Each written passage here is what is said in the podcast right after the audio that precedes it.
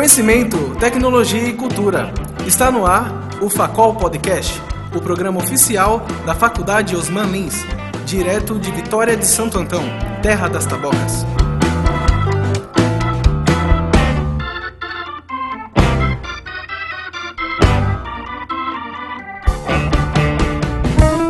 Bem, boa noite.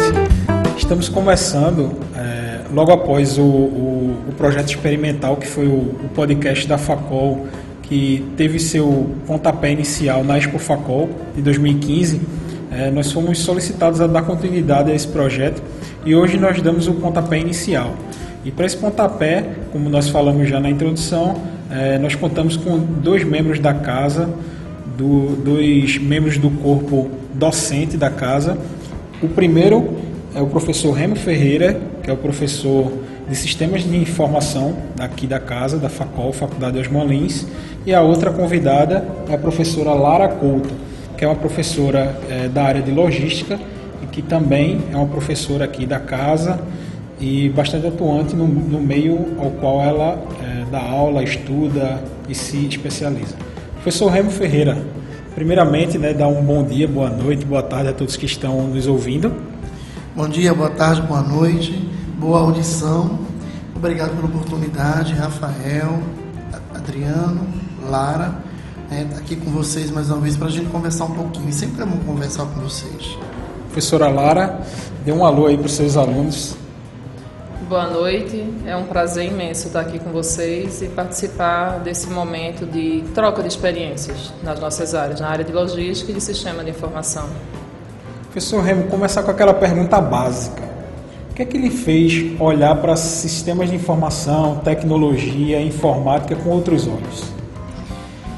Então, essa pergunta me leva bem longe do passado. Eu estava no. ainda era a sétima série na escola que hoje é o oitavo ano, e pela primeira vez no estado, uma escola estava instalando um laboratório de informática, não, até então não existia, né? isso faz muito tempo. E a, a escola que eu estudei, ela teve, né? eu tive a oportunidade de estar nesse momento. Então já me encantei de cara, quer dizer, é, só via na TV, computador, computador, computador. E eu nunca tinha visto pessoalmente, nem, nem eu, nem ninguém, os professores também, ninguém conhecia aquilo, né? Aquela máquina, aquela coisa que fazia maravilhas. Mas na verdade o que chegou para a gente não foi o equipamento que a gente hoje está habituado, né? um gabinete, um monitor, um teclado, um mouse. Era mais como uma super calculadora científica que a gente entrava alguns comandos e a gente via o resultado na tela, quer dizer, era coisa absolutamente broxante. Mas, naquela época, era coisa que todo mundo curtia porque era alta tecnologia. Desculpa, qual, é, qual era é, o ano? Qual foi o ano Você pode falar, você não pode comprometer muito? Eu não deveria falar isso não, mas tudo bem. Absurdo, né? Era o ano de 1984, né? Só para revelar a minha idade. Então, assim, na verdade, a, aquilo dali me chamou a atenção porque pela primeira vez eu tinha tecnologia bem perto, né? Aí com o passar do tempo, é, eu, meninote ainda, comecei a, a, me interessar muito pelas imagens tridimensionais, aqueles 3D bem toscos que tinham aquelas cores bem berrantes, bem tipo videoclipe da Straits, né? Aquela coisa bem. É, Tron, o filme Tron. Um, Tron foi um absurdo. né? Tron foi. então, assim, eu comecei a, a, a me identificar com a, com, a, com a computação gráfica. E na minha geração, uma boa parcela foi para a área de tecnologia encantados com esses gráficos toscos, brutos, cores berrantes, mas era o que chamava atenção para a gente. Então encantou todo mundo. Então quando eu decidi, já na oitava, sétima, oitava série, ir para a área de tecnologia, era em função de tudo isso. Era tudo muito novo. Eu vivia um momento, né, eu vivia num mundo que não havia nada, não havia celular, não havia internet, não existia nada disso. Pois é. Né? Era muita imaginação também que, que tinha que ter para conseguir assimilar tudo aquilo que estava acontecendo. Exatamente. Então, quando a tecnologia chegou mais próximo da gente, é como se você estivesse abri abrindo um portal para uma outra realidade. E na verdade não existia nada disso. Era tudo fantasia da nossa cabeça O mundo demorou muito a se tornar o que é hoje, na verdade foi essa. Eu acho assim, foi rápido, mas para quem viveu o processo de mudança não foi tão rápido assim. Na verdade, a gente foi sendo pego de, de surpresa né, nessa, nessa mudança, mas não foi tão rápido. De 86, 84 para cá, muita coisa mudou, mas mudou de fato mesmo dos anos 90. Em meados dos anos 90 é que a coisa acelerou bastante. Então, assim, quando eu comecei o curso de computação, eu tinha ideia de que eu queria para computação gráfica. Quando eu entrei, quer dizer, trabalhar com essa área, mas quando eu entrei e eu vi que a coisa não era bem assim, se trabalhar com gráfico tridimensional não era tão simples, o mercado não era tão aberto. Recife, se eu fizesse isso, teria que sair daqui. Então, eu ainda não estava pronto para abdicar de coisas que eu, que eu, que eu, que eu tinha aqui, que para mim eram muito valiosas, para poder me atirar no outro mercado, só em função da computação gráfica. Então, eu decidi continuar na computação, mas migrar para uma outra área. Então, eu terminei o curso na Católica e comecei a trabalhar como analista de sistemas. E daí eu descobri a área da, da docência e estou nela já há bastante tempo também. Então, o que me levou para a computação foi o cinema, foi o, o, a oportunidade de ter a tecnologia mais próxima, os livros que eu assisti. Então, assim, é, é, bom, eu assisti a série clássica Enterprise, né? E claro que não original, já reprise, pelo amor de Deus, não né? A gente acredita. Mas assim, todos os filmes, tem um filme muito bom, muito marcante, foi Inimigo Meu sabe? E assim, é inimigo meu, beleza, é inimigo, eu acho que é inimigo meu. É a história de um, de um cara que cai no planeta com, com uma raça inimiga e ele tem que conviver com esse inimigo. Se não for esse, depois eu falo o nome certo do filme, mas acho que é inimigo meu. Mas o filme, assim, tudo que era de ficção chamava a atenção da meninada, então pegava a gente cheio, né? E essa foi a minha, o, o, o meu chamamento para a área de. Isso foi um, foi um ótimo gancho, porém, antes de continuar nesse assunto aí, eu queria fazer a mesma pergunta para a nossa representante feminina aqui na mesa de hoje, professora Lara Couto. O que é que foi que atraiu Lara para esse mundo da logística, que é um mundo gigantesco? Eu tenho um certo contato com isso através da empresa que eu trabalho, mas não, não tão próximo quanto aqueles que convivem lá. O que foi que atraiu a professora para essa área? Na minha, para mim mesmo foi eu caí de paraquedas. Na minha concepção. Não tinha nem ideia, verdade. Não tinha ideia de trabalhar, de atuar na área da logística. E assim, logo que terminei a faculdade, o curso de administração, como aqui a gente não tinha muita oportunidade pelo ano em si, Vitória só tinha praticamente a indústria CIV e a Pitu. Eu terminei indo para o estado do Maranhão e lá fui trabalhar pela empresa Deere. A partir daí foi que eu tive interesse pela logística, mas também não pensava em antemão de trabalhar com logística. Mas na curiosidade da, dos procedimentos, dos processos, da forma que se acontecia dentro da indústria, eu comecei a despertar realmente para esse lado da logística. E hoje em dia sou totalmente apaixonada.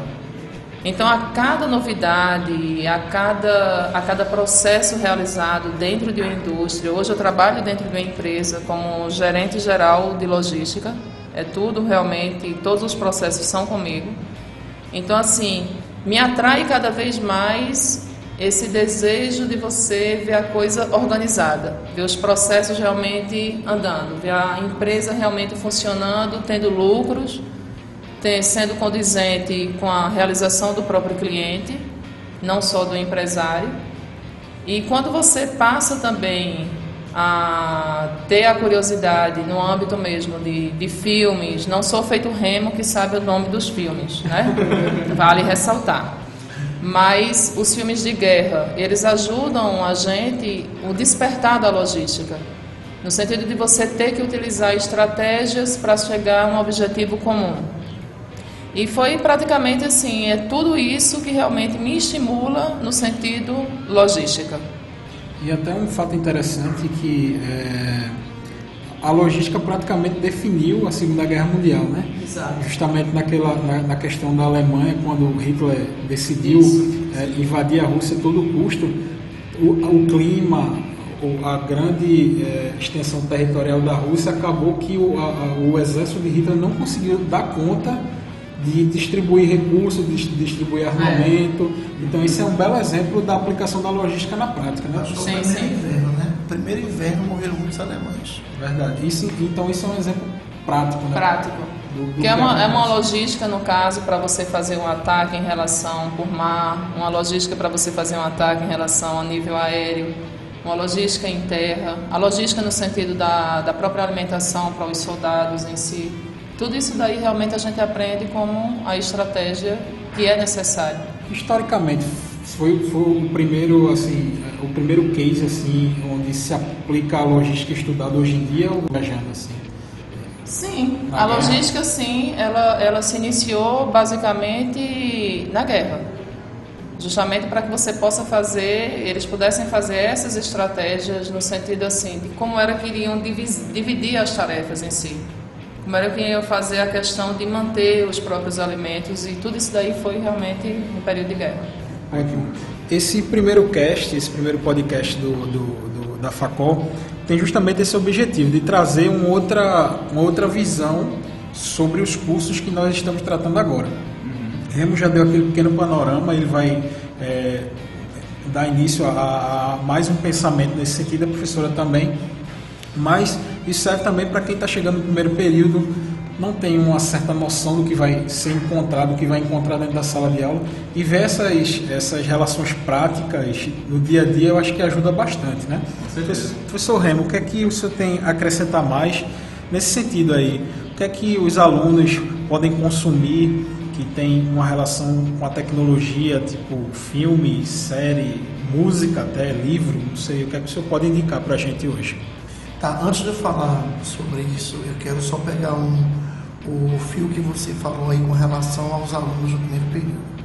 Talvez é, essa, essa coisa da magia que leva o aluno para a tecnologia, talvez ela seja uma grande barreira que ele tenha que transpor, porque quando chega na faculdade, por exemplo, o cara que gosta de desenhar, o cara que quer área de games, tá? Quando vai para a faculdade, descobre que ele lá não vai apenas desenhar, fazer o game, ele tem todo um processo. Ele vai ter que encontrar, é, é, encontrar é, conhecer metodologias, ele vai ter toda uma questão metodológica e acadêmica para primeiro se familiarizar e que não é só chegar e começar a desenhar, muito se desestimula não só na área de game, mas na área de web, na área de desenvolvimento. Hoje, o que é que a gente tem? Muitos alunos que entram na tecnologia, mas que não gostam de desenvolver. Quando eu comecei com computação, não tinha esse acordo. Ou você desenvolvia, ou desenvolvia, ou morria de fome. Então, todos tinham que desenvolver. Então, a gente tinha meio que meter a cara e pomba, sabe? Hoje em dia não, está tudo tão amplo que a pessoa pode, o aluno pode migrar para uma infinidade de, de, de, de, de segmentos. Né? Trabalhar com a parte de teste, trabalhar com a parte de, de interface, a parte de interação, a parte tantas áreas. Claro, conhecer o desenvolvimento é muito importante, mas ele não precisa ser um desenvolvedor é, é, com o sentido fechado da palavra, o cara que vai desenvolver toda a codificação. Então ele pode conhecer, porque ele precisa conhecer, e dali ele pode migrar. Esse conhecimento anterior do desenvolvimento é bacana, porque ele vai ter uma noção integral de tudo. Mas ele pode, de repente, ir para outra área. Então, né, é muito bom. É, quem vai trabalhar com games, por exemplo, todo o pessoal que vai trabalhar com a parte de interação, existem pesquisas absurdas com a parte de paleta de cores, a parte de de vestuário, uma série de coisas que gente tecnologia trabalha e é bacana. Não tem só que chamar a gente do design.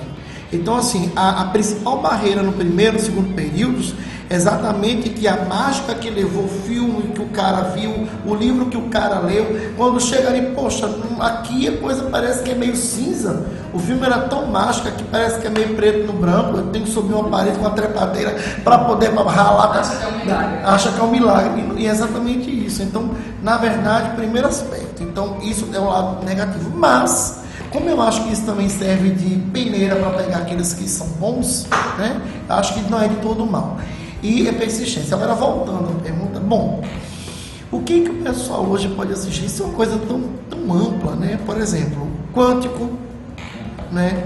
Eu acho bacana Quântico, é um seriado que, que fala meio que tem, tem muito a ver, por exemplo, com viagem no tempo. E quem é da tecnologia curte muito isso, né? Pois é, toda franquia Star Trek, que eu sou apaixonado, né, original, a clássica, você tem a Deep Space, é, Deep Space você tem a, a, Voyager, você tem a Enterprise, você tem a Next Generation, todos esses, é, é, esses seriados da franquia Star Trek, quantas gerações não foram para a tecnologia, né, sonhando com isso daí. Na verdade, assim, é, é aquela coisa do, do, do, do, apertar o botão. E o apertar o botão, você aperta, tem uma ação, é um programa. Então, eu tenho uma tela que se ilumina, então tudo isso, pessoal, né, gente canta. Você tem, por exemplo, também a, a Stargate. É pena que foi descontinuado, mas você tem Stargate. Né? Você tem a, a primeira, você tem Stargate Atlantis, você tem a Stargate Universe, que foi que a interrompida. Você tem Heroes. Na verdade, você tem coisa para assistir que mexe com o teu imaginário, sabe? Tanta coisa, até mesmo os seriados de investigação policial. Sempre tem um cara de TI ali que faz a junção Sim. dos dados, sempre. E isso é bom porque esses filmes, eles não mostram só ficção. Esses filmes mostram a tendência de futuro, né? E também mostra hoje o que acontece tecnologia de ponta. Por exemplo, é, ultimamente a gente teve muito questionamento sobre o tamanho da, da, da, do contingente nas passeatas. Os organizadores diziam que eram tantos milhões, a polícia tantos milhões. Existe um software que foi desenvolvido pelo, pelo, pelo é, eu não sei se foi o governo israelense ou se foram os militares israelenses, mas enfim, foi Israel e aí esse software para cá ele faz mapeamento, ele faz um geoprocessamento não serve todo, de, de, de, todo um contingente em determinado local. Isso feito para segurança. E hoje você tem isso aí que desenvolveu vegetário de sistemas. Sim. Então, assim, na verdade, você tem essa tecnologia que é mostrada em filmes, ou ela já existe, ou ela tá para sair, ou ela vai demorar um pouquinho mais de uma tendência. Hoje existem profissionais pagos a peso de ouro, chamados futurólogos, que muitos filmes de ficção são, primeiro o pessoal entra em contato com essas pessoas e pedem a ele um panorama, por exemplo, Minority Report. Minority Report, porque o Tom Cruise pega, né, usa aquela interface com aquela, aquela luva, com aqueles, aqueles pinos nos dedos, tá, aquilo tudo. Gente, isso já existe, a gente sabe nada, a gente tem o Kinect. Anos depois. Aquilo dali foi um cara que foi escutado, olha, vai ser assim, é sabe que vai acontecer, então ele já coloca um filme, como por exemplo, tela papel. Tela papel é uma tela extremamente flexível, né? A gente tem, por exemplo, Samsung, os aparelhos novos com a AMOLED, ela é flexível. Então, assim, no futuro a gente vai ter, por exemplo, é, folhas de papel que não são papel, é, um, é uma trança aí de celulose e, e, e um outro material que na verdade permite que imagens sejam é, mostradas, certo? Que você possa armazenar. Então, assim, isso aí já foi criado. Agora, são tecnologias caras que não dá para vir. Né? Para outra, o grafeno. Quem não conhece, estude aí, sobre, pesquise sobre o grafeno. O grafeno vai ser uma revolução absurda na sociedade. Nos próximos 20, 30 anos. A gente vai mudar radicalmente toda a nossa forma da gente se relacionar. Tudo isso a gente via em filmes de 10, 15 anos atrás. Né? Então, para o pessoal que é da tecnologia, presta atenção que se mostra.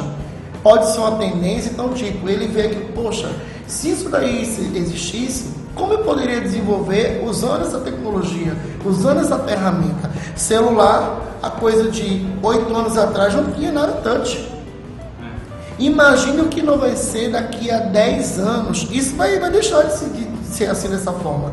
Vai avançar. Então você já tem que estar desenvolvendo aqui antenado com o que pode surgir. Então passa a frente. E os filmes trazem muito isso. Professora Lara, como é que a senhora vê o futuro da logística? A gente está falando de futuro, a gente está falando de tecnologias, novas tecnologias, novas abordagens, inclusive tanto na ficção quanto na realidade. Como é que a professora vê o futuro da logística? É muito incerto, porque a gente tem o desejo de fazer otimização dentro das empresas, mas cada empresa ela tem um perfil. Cada empresa ela tem uma, um segmento, ela tem uma forma realmente de, de como é que se diz, de atuar nesse mercado. Então, tudo que eles precisam é que realmente atender ao cliente. Então, você, o meu desejo era verdadeiramente de otimizar. Ao mesmo tempo, fica uma coisa que é meio que tenebroso. Porque se a gente otimiza, a gente vai ter menos mão de obra. Se a gente, de certa forma, faz uma, uma melhoria a nível um porto de Roterdã, da Holanda, você vê que é um porto que a gente chama de um porto fantasma, justamente porque a tecnologia é totalmente de ponta. Então a parte operacional é praticamente inexistente, é um quadro muito reduzido. Mas ao mesmo tempo é necessário ter essa tecnologia junto à logística. É necessário que os alunos eles entendam que logística anda realmente de mãos dadas com a tecnologia. Se para sistema de informação vocês têm novidades praticamente que todos os meses, ou menos do que isso. Cada seis não é meses, a cada seis meses a gente tem que procurar se atualizar de alguma coisa. Pronto. Então, para logística, a gente praticamente a gente está indo no mesmo rumo, sendo que de uma forma bem mais pacata, bem mais reduzida. Isso devido a essa falta de profissional atuando na logística. A gente ainda se baseia muito na logística a nível Estados Unidos, a nível Europa, onde a gente poderia realmente averiguar a logística Brasil. Entendi. Eu, eu queria fazer uma, uma, um gancho aí, puxar esse gancho de, de Lara com relação à a, a tecnologia e a perda de empregos. Na verdade, a gente tem esse contexto desde a Revolução Industrial. E toda vez que você tem um avanço tecnológico ou de técnicas em qualquer área, você tem uma redução do quadro, da mão de obra ali. Essa mão de obra tem que entender que a, mão de obra que fica, não que foi dispensada, tem que entender que ela tem que se especializar no uso daquela tecnologia. E a mão de obra que foi dispensada tem que entender que precisa correr atrás do, da mesma forma de entender como funciona essa tecnologia, senão ficar para trás. Eu acho que o mundo ele vai, ele será cada vez mais é, especialista. E eu acho que a gente sempre vai ter essa, esse paradigma, tipo, chegou uma novidade, vai se ter uma perda aí de mão de obra. Porque a gente vai enxugar, porque vai ficar com os melhores que vão se adaptar àquilo. A vida é isso. A natureza tem esse processo natural de seleção. E de evolução também. É, é a própria evolução. É. E é aquela coisa, como a gente fala, né? A tecnologia, ela é sempre o meio. O, o, é, é, sempre vai ter alguma coisa ali que deve ser automatizada, que deve ser, é, tipo, reduzir o trabalho humano para que a tecnologia ela faça ali a, a nossa área, é, o papel de ajudar nisso daí. Aí vem essa questão que o professor falou em relação a, a ter é, a diminuição de empregos, esse tipo de coisa. Mas, Mas por é... outro lado, é, é parte da evolução. Mas é até, é, é, até interessante porque a gente se depara em sala de aula com aqueles alunos que têm o interesse, né?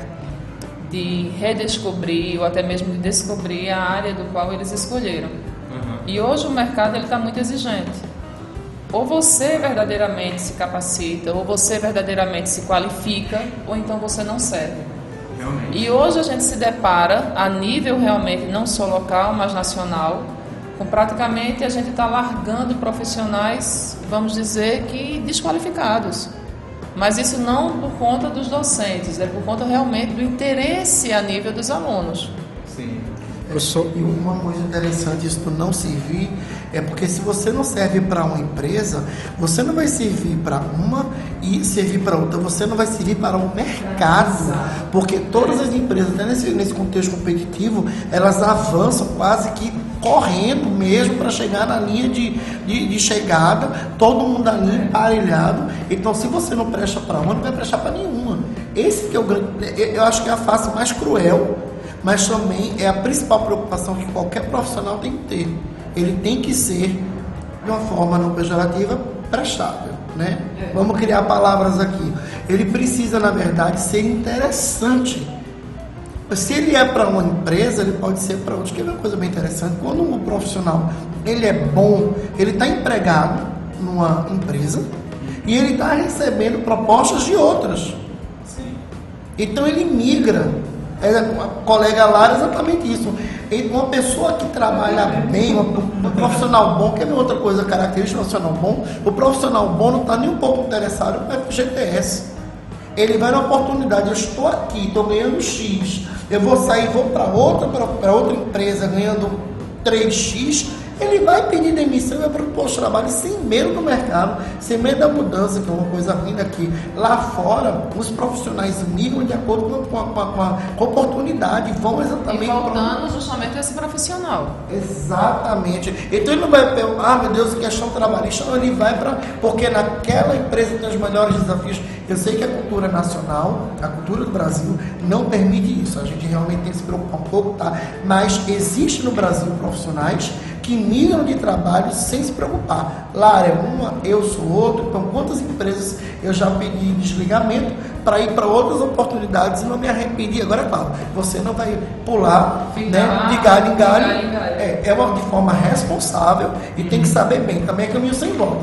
Não deu certo, ó, é, aquilo, meu emprego de volta. Tá? Não, vamos, vamos mudar de vez, de forma responsável e mudar para crescer. Nós estamos já com o tempo estourado e como essa proposta do, do, desse primeiro podcast é justamente esse primeiro contato com essa mídia e uma vez é, no mês a gente tem um debate, uma mesa redonda realmente com, com os professores para abordar vários temas como esse que foram levantados agora. É, gostaria de agradecer a professora Lara, que se dispôs a. deu, deu um tempinho lá para os alunos, né? Na, sala de aula e se dispôs a vir aqui nos nossos estúdios improvisados na biblioteca. Nós estamos vendo os alunos aqui pela, pela janela. Gostaria de agradecer a professora. Obrigada. E também, e também gostaria de agradecer o professor Remo pela disponibilidade e eu gostaria de contar com ele também nos próximos podcasts. Pode contar, é, não é o primeiro que eu participo, é o segundo na verdade, e assim, eu é, sou um fã do trabalho de vocês, né, isso eu digo, eu tenho que passar até elogiar mesmo, eu quero ver vocês, eu, eu, eu, eu elogio, tenho que incentivar, mas não, não sou muito elogiar, mas assim, é um trabalho muito bom e pode contar comigo sempre, eu gosto muito de participar, eu acho que desde que eu tenha coisas interessantes a contribuir, né, pode contar comigo. Muito obrigado, Adriano. As considerações finais. Valeu aí, Rafael. É só, só para avisar aqui, é pro... ficou meio esquisito a professora deu uma corridinha aqui para resolver umas coisas, mas ela pode dar um tchau agora para Tchau. tchau. Valeu. Valeu. Muito obrigado mesmo, viu, por vocês terem pegado esse tempinho, saído lá da, da sala. Eu sei que foi, né, um pouco conturbado. uma voadora na pleura. Mas muito obrigado. Valeu, pessoal, e até a próxima.